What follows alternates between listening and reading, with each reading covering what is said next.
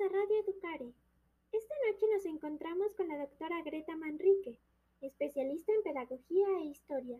Buenas noches, doctora. ¿Qué nos puede mencionar sobre la educación tradicional? Buenas noches, Laura.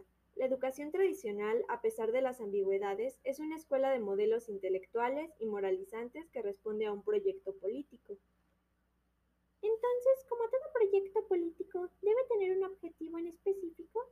Así es, el modelo, si bien es utópico, pretende instruir al alumno a través de la literatura y las ciencias, también hacerle un ser social, y se espera que encaje en las demandas de la sociedad burguesa.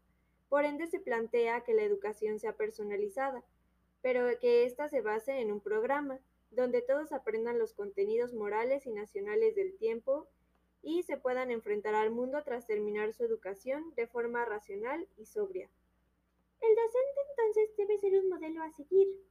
Por supuesto, este debe transmitir el conocimiento a través de la repetición y emulación por parte del niño. Además debe sintetizar el conocimiento en materias que, contengan materiales gráficos para que el niño deje ver al mundo de manera superficial. Doctora Manrique, ¿y qué pasaba si el niño no lograba tener autocontrol?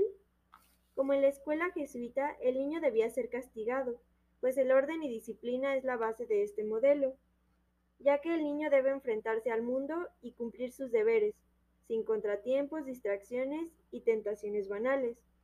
Debe estar a la altura de las exigencias sociales, y el castigo de cierta manera era un testimonio de esta mala autorregulación. Doctora, se nos está acabando el tiempo. ¿Usted discrepa en este modelo? Considero que el modelo es muy artificial y se aleja del mundo real. Además, la idea de libertad que éste promueve es un tanto nula, pues el niño no puede desenvolverse ni ser creativo porque es reprendido. Además, las lecturas muchas veces los encadenan y tornan la, la educación como algo aburrido, contrario a la idea de alegría que promueve esta escuela. Muchas gracias, doctora. Esta charla fue gratificante y seguro la audiencia despejó sus dudas. Nos despedimos de la doctora Greta Manrique en Radio Educaré.f1.